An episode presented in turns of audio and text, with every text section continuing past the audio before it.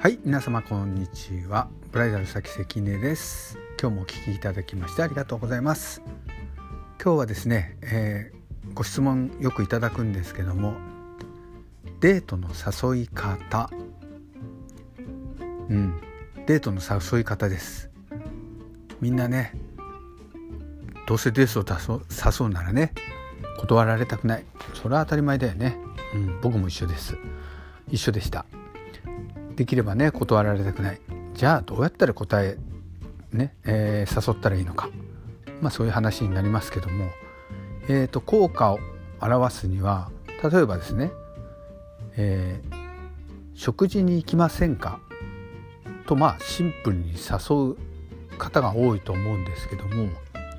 そうではなくえっ、ー、とその食事に行きませんかの前に一言添えてあげることが必要です。例えばですね、えー、先日のお礼に食事に行きませんかとか。こういったね一言先日のお礼にとか入れるとねとてもね効果が現れます。それをね、えー、よく心理学ではねカチッサー効果と言われています。うん。まあねそれはどうでもいいんですけどもね。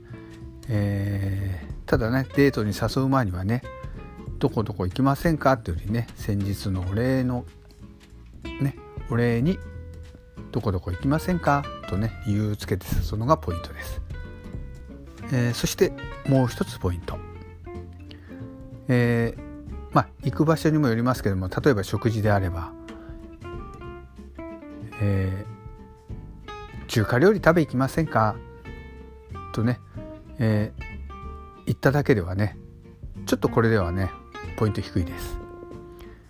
えー、というのもね中華料理本当に嫌な人いたらね断るにも断れないからそれはまあ避けなきゃいけない。でもう一つ、えー、行く場所をもう一つ設定してあげる。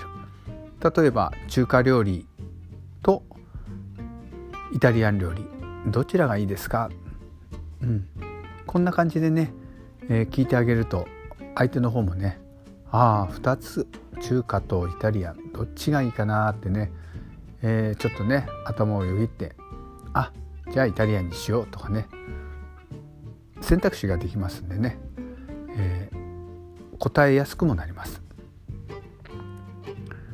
こういったねちょっとしたことでね相手を誘いやすくなりますのでね、うん、是非使ってみるといいと思います。えー、カチッサー効果。カチッサー効果、えー、まとめてみますと食事に行きませんかっていうよりも食事に行きませんかの前に〇〇をつける。先日のお礼に食事に行きませんか？ねこういう感じです。もう一つは行き場所を2つ設定する。えー、中華料理がいいですか？それともイタリアン料理がいいですか？うん。そうするとね、えー、選択肢が広がるので誘われた方もね、えー、答えやすいという、うん、こんなちょっとしたことでねデートに誘えればねまた次につながると思います。あんまりカチカチにならずにリラックスしてね、うん、楽しいデートにしてほしいからねそれの第一歩としてしっかりとデートに誘ってもらいたいと思います。はい今日もお聴きいただきましてありがとうございました。